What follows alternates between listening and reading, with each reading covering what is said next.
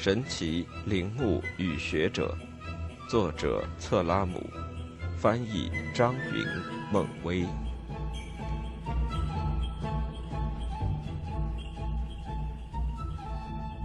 第三十三章：森林和熔岩下的梯道。大约一百五十年前，威廉·席克林·普雷斯科特谈到过这位伊克特里切特尔王子。他是大征服年代繁荣一时的阿兹特克王室的嫡系后裔。他利用每一个机会汲取新知识，不仅如此，他也非常勤奋，而且能力超群。他一心想重塑那个古老但已沦为废墟的王室逝去的荣誉，而且讲述的故事本身也带有浓烈的个人色彩。尽管如此，因为他的坦率和诚实。人们对他一般都是褒扬有加。那些看过他手稿的西班牙作家都会毫不怀疑地以他的说法作为依据。继普雷斯科特之后，学术界对这位王室后裔有很多不同的评价。《史源学考证一百年》一书认为他是一个浪漫的说书人，一个印第安的宫廷诗人。对于他讲述自己民族的辉煌伟业，表示充分理解并给予赞许，但并不相信他的话。实际上，他所报道的内容也令人惊异不已，往往是难以置信的。很久以后，才有两位专门从事墨西哥考古研究的德国学者爱德华·泽勒和瓦尔特·勒曼开始相信伊克特里切特尔的报道具有一种历史上的核心意义。在考古学的历史上，一再会出现这样的短暂时期：考古学家历经千辛万苦，刚刚为某一历史时期勾勒出一幅完整的画面，却通过新搜集到的史实发现，这幅画面很可能失了真。我们可以不止一次地观察到，人们要么将这些史实置之不理，要么谨慎地绕着它们兜圈子，就像猫儿围着热粥转。心怀惧意地回避这样的失真以及新画面的形成，这就是科学的自我保护。考古学的热粥也是必须晾凉了才能喝的。于是，考古学家始终围着古代墨西哥的建筑和废墟兜圈子，似乎掩盖了一半遗迹的熔岩仍然是燃烧着的河流，因为通过对昔日玛雅领地的发掘和研究。考古学家已经绘制出了一幅脉络清晰、色彩鲜明的历史画卷，对其背景也已有了深入了解。但是，阿兹特克人曾经生活在其脚下的这些建筑，却根本无法融入到这幅画卷之中。倘若人们根本没有注意到这些建筑，没人会刻意的寻找它们，自然会置若罔闻。例如，普雷斯科特曾经提到过。特奥蒂瓦坎这座已经沦为废墟的城市，科尔特斯在那个忧伤之夜溃逃之时，就曾经从旁边经过。正常情况下，这样的注释是不可能被忽视的。但是事实上，直到19世纪末，几乎所有的考古学者都对此视而不见。审慎的暗示和特别多的问号，就是对这些远古遗迹的全部评注。直到突然有一天。人们接二连三发现了这些遗迹，本来早就会发生的事情，现在才突然接踵而来。这种置若罔闻之所以令人惊讶，是因为找到这些金字塔根本不需要装备什么科学探险队，抵达那里无需顶着高烧，拿着砍刀在前方开路，跟危险的野兽搏斗，在难以穿越的热带丛林中跋涉。难以置信却又毋庸置疑的是，人们乘坐火车就可以直达那里，或者在星期天的下午悠闲地步行过去。因为见证了中美洲文明的这些最伟大、最出色的古迹中，有一些距离墨西哥城坐火车的话不到一个小时，甚至有几处就挨着城边。伊克特里切特尔王子接受了洗礼，是西班牙人的朋友，他非常博学。说按祭司阶层所掌握的各种知识，还悉心聆听那些口头的传说。战争结束以后，他就开始撰写本民族的历史，却没有人愿意相信这些报道。他笔下的这段历史上溯到远古时期，起始于托尔特克人建立的图拉城。他记载了托尔特克人的伟大成就。这个民族精通文字、数字和历法，修建了神庙及宫殿。他们不仅仅是图拉城的统治者，而且还是智者。他们颁布的法律公正严明，体现了人人平等。他们的宗教宽容仁厚，没有后世那些骇人听闻的暴行。据伊克特里切特尔记载，托尔特克帝国延续了三个世纪。帝国末年饥洪遍野，内战不断，王朝更迭不休。随后，另外一个民族奇奇梅克人占领了这片土地。幸存下来的托尔特克人则流亡国外，先是逃到塔巴斯科，后来又迁往尤卡坦。最早通过考古发掘证实伊克特里切特尔笔下这段历史的，据说是一个法国人。奇怪的是，尽管如此，他未能让人们相信这位印第安历史学家所言确凿。没有一位考古学家相信伊克特里切特尔记载的图拉城曾经存在过。虽然他把这座城市描述的极为具体，但人们总拿它跟神话中的图勒城相提并论。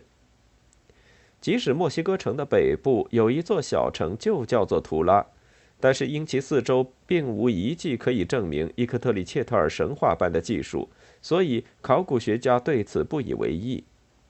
即使到了19世纪80年代，法国人德西雷·萨赫内更多是作为寻宝人而非考古学者，在这座又被称为图拉德阿连德的小城附近，无意间刮到了一座金字塔。研究工作也未因此有所进展。第二次世界大战期间，世界上其他地区几乎都在对现存的所有文明进行着破坏。这时，墨西哥的考古学家才开始发掘他们的古代文明。看吧，那里发生了什么？一九四零年，全世界的考古学家都要向这位印第安王子鞠躬致敬。这样的敬意，当年不是也向指引施里曼挖掘特洛伊的河马，以及引导莱亚德发现尼姆鲁德的圣经表达过吗？因为曾经不相信他的考古学家发现了图尔特克人最早的城市图拉古城，他们还发现了太阳金字塔和月亮金字塔，在几米厚的土层之下，他们还找到了保存完好的浮雕和造型精美的雕刻品。著名记者艾贡·欧文·基师，作为德国流亡者，在墨西哥生活了几年。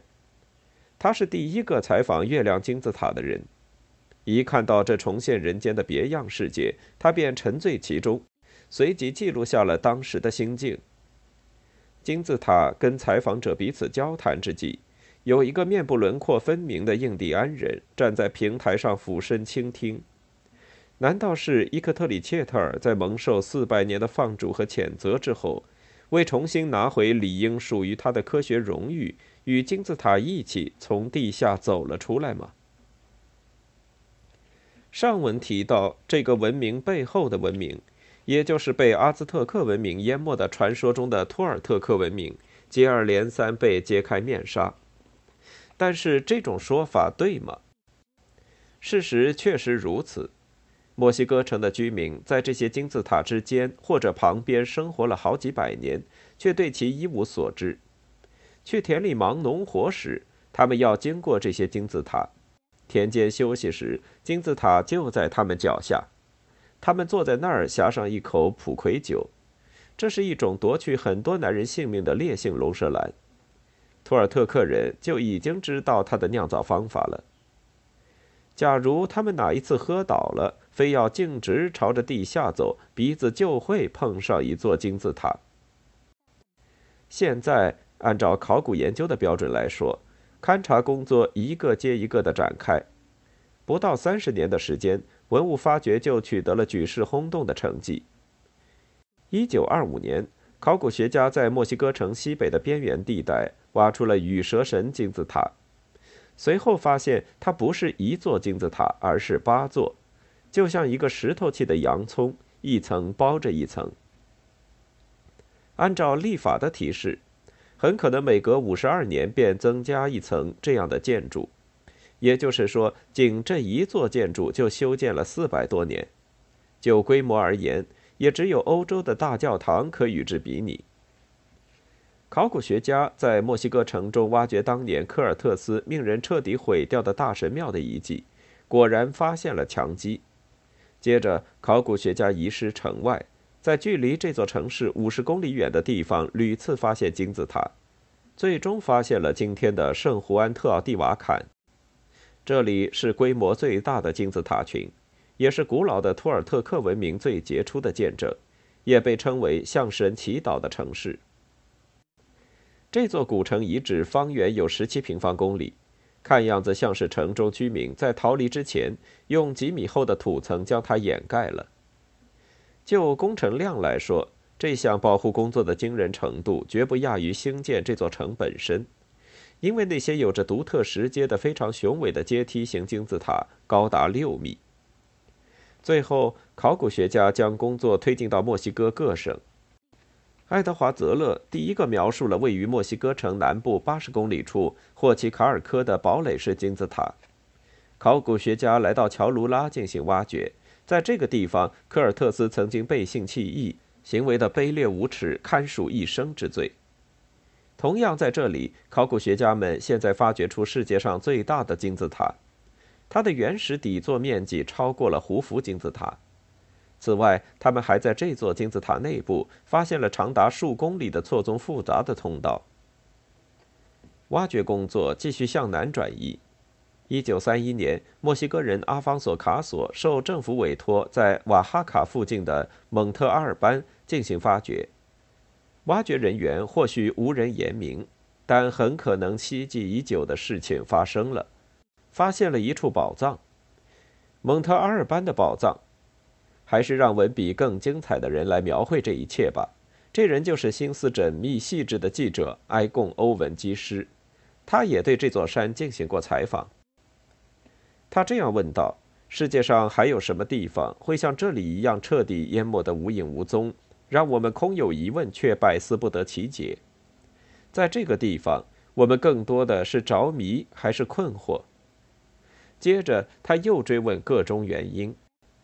是因为这个建筑群过于庞大，一眼望不到边际，还是因为这些金字塔看起来像是通往天庭的奢华阶梯，或者是因为神庙里的庭院，借助于想象力可以感受到成千上万的印第安人密密麻麻聚集在那里，进行着狂热的祈祷，亦或是因为那座天文台嵌在墙体中的瞭望孔与子午圈形成方位角。再或者是因为看到了一座体育场，共有一百二十排向斜上方延伸的石头座位，而在欧洲，自古罗马时代以来，直到二十世纪，再没有见过这类雄伟的建筑。难道是因为墓葬的排列秩序，数百个墓穴安放在一起，竟互不干扰，毫无目的的局促？还是因为那些彩色马赛克艺术？那些人物、情景、符号和象形文字组合在一起的湿壁画，或者是因为那些陶制容器、那些弧线精美的祭祀盘、那些轮廓为几何直线的四角坛，每只角的内部各有一只铃铛，若有人心生邪念想把它抬走，铃声就会响起，发出警报。要么就是因为那些饰品，在蒙特阿尔班出土的饰品面前。纽约世界博览会上展示的古代以及现代黄金锻造艺术，难道不黯然失色吗？这些宝藏中，只有很少一部分陈列在墨西哥国家博物馆的展柜中。谁会相信野蛮人竟能使用如此精密的加工工艺打磨水晶石，竟能雕镂黄金，将其等分为八百五十四段，再分别镶嵌上？大小均匀的宝石一并串成多达二十圈的项链。有一枚胸针，造型是死亡骑士，如此狰狞恐怖的形象，恐怕连卢卡斯·克拉纳赫也创作不出来。膝带类似于英国的加德勋章，耳环像是用泪珠和芒刺编织而成，头饰形同三重冕，只有教皇中的教皇才配得上它。编织的圆环用于装饰指甲，手镯和臂箍饰有凸起的花纹。外衣的别针和搭扣材质各异，有玉石、铝松石、珍珠、琥珀、珊瑚、黑曜石、美洲豹的牙齿、兽骨和贝壳，还有一个黄金面具，它的面颊和鼻子上罩着一张经过雕刻的战俘的人皮。盛放烟草的器皿是由浸透过黄金后又经过特殊处理的南瓜叶制成的。克沙尔鸟的羽毛做的扇子，试问哪一位拜占庭皇后，哪一位印度土帮主夫人，哪一位美国亿万女富豪在世时所拥有的华贵首饰，可以堪比这些印第安人死后还要带入坟墓的陪葬品？疑问，蒙特阿尔班只有疑问，这是基师为其墨西哥报道的这一章节所加的标题。只是蒙特阿尔班充满疑问吗？真正确定的只有一点：这三个民族的文化紧密结合在一起。三个民族都建有金字塔，塔身的阶梯都通向神奇太阳或者月亮。就我们现在所知，所有这些金字塔的方位都有天文学上的意义，修建时间则受到历法的约束。第一个得出这一结论的是美国人小里克特森。一九二八年，他在瓦哈克通对一座玛雅金字塔进行考察时，证明了这一点。今天，我们通过对晚期的奇琴伊察金字塔和古老的蒙特阿尔班金字塔进行考证，也都得出了同样的结论：这三个民族都生活在他们那个伟大的立法循环的达摩克里斯之剑下。也就是说。如果他们相信每过五十二年世界就会灭亡一次，那么他们便会感到生命岌岌可危。祭司的权力正是源于这种观念，因为只有祭司才能避除即将来临的灾难。随着时间的推移，他们采用的方式越来越严酷，或者说越来越残忍，最终酿成骇人听闻的生人祭祀。祭奠大地以及春天之神西佩托提克时，为表达对神的敬意，祭司会主持剥皮仪式，随后将血淋淋的人皮披在自己的身上，而充当祭品的人生此刻尚未咽下最后一口气，仍在那里不停抽搐。这三个民族之间的紧密关系也表现在他们信仰的神奇上。这些神灵间的互相关系，就如同希腊诸神与罗马诸神的关系。主神之一，伟大英明的奎扎尔科亚特尔，在危地马拉被称作库库马兹，在尤卡坦则被称为库库尔坎。他的形象就是长着羽毛的蛇。在这些民族的建筑物上，无论是属于早期文明还是晚期文明，都可以寻见他的身影。无数的出土文物业已证明，美洲原住民是蒙古人的后裔。他们在两万或三万年前通过海峡路桥或者乘坐小船，穿过西伯利亚或阿拉斯加来到美洲。但是，至于特奥蒂瓦坎文明的缔造者以及托尔特克人从何而来，为什么这些少数民族才是这些古老文明的原创者，我们并不知道。的确，我们甚至不能肯定。古代美洲文明的主要奠基者是否真是托尔特克这个民族？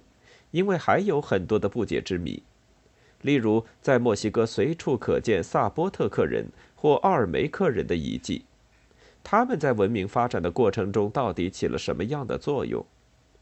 现在我们一般会把托尔特克人视作玛雅文明和阿兹特克文明的先驱。如果这样做，我们必须清楚。我们只是暂时用这个集合名词指代中美洲所有文明的缔造者。或许“托尔特克”这个词真正的含义不过是建筑大师。但是，为了理清这三个伟大帝国之间的相互影响，我们或许可以拿他们与旧世界的文明做一下比较。德国学者奥多尔·威廉·丹策尔在一本有关墨西哥的著作中曾经打过这样一个比喻。这里不妨引用一下：为了突出阿兹特克文明和玛雅文明的特点，有时可以拿旧世界的文明做个譬喻，即把阿兹特克人比作罗马人，玛雅人比作希腊人。这个譬喻大体是恰当的。玛雅人实际上是一个四分五裂的民族，各个部落各自为政，彼此之间摩擦不断。只有在抵御共同敌人时，他们才会暂时结成坚固同盟。尽管玛雅人的政治意义甚微，但是亦在雕刻艺术、建筑、天文和算术等领域取得了杰出的成就。阿兹特克人则是一个好战的民族。他们的帝国建立在另一个民族的废墟之上，那就是托尔特克人。这个民族根本抵挡不住他们的强大攻势。如果扩大这个譬喻的范围，那么托尔特克人就相当于伊特拉斯坎人。对于那些略带耐心浏览了这本书的读者，我们还可以再打一个譬喻：托尔特克人，也许还要加上比他们更古老的民族。他们的历史作用类似于极富创造力的苏美尔人。如此看来，玛雅人就可以比作巴比伦人，他们享用着那些杰出的发明，建立起自己的文明帝国。阿兹特克人就是好战的亚述人，虽然仍是那卓越才智的受益者，却已经纯粹运用于武力扩张。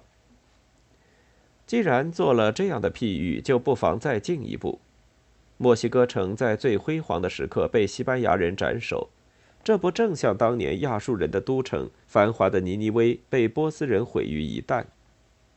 但是这两个譬喻都无法解释一个事实，那就是托尔特克人亡国很久以后突然间重新崛起，他们闯入玛雅人的新帝国，在奇琴伊查留下了自己的烙印。这在古代史上绝无仅有。不过，真的是这样吗？事实有可能截然不同。在墨西哥流传着一个完全不同的故事，这个传说甚至以神话的方式将西班牙人的入侵提前纳入了当地民族发展史。它的主人公是奎扎尔科亚特尔。此前提到他时，我们只是简称为神。奎扎尔科亚特尔来自于一个太阳升起的国度，他身披白色长袍，蓄长须。教授人们各种知识，树立公序良俗，制定贤明的法令。在他建立的帝国里，玉米穗长得足有一人高，树上结出的棉花五颜六色。但是出于某个原因，他不得不离开这个帝国，于是带着他的法律、著作和歌谣，又踏上来时的路。他在乔卢拉稍事停留，再次用他的智慧造福当地人民。随后，他走到海边，放声哭泣，继而自焚。他的心脏化成了启明星。另一种说法是他乘船而来，又乘船而返。但是，有关奎扎尔科亚特尔的这些传说中，有一点是一致的，就是他承诺还会再回来。前文中多次谈到如何验证某些传说的核心内容具有历史真实性，由此。我们也不要简单的认为上面这个乍一看荒诞不经的故事纯属颇具诗意的杜撰。传说中的奎扎尔科亚特尔蓄有长须，对于本身几乎不留胡须的印第安民族来说，这是一个非常不同寻常的特征。如果虑及这一点，我们难道不可以把白色长袍理解为白色皮肤吗？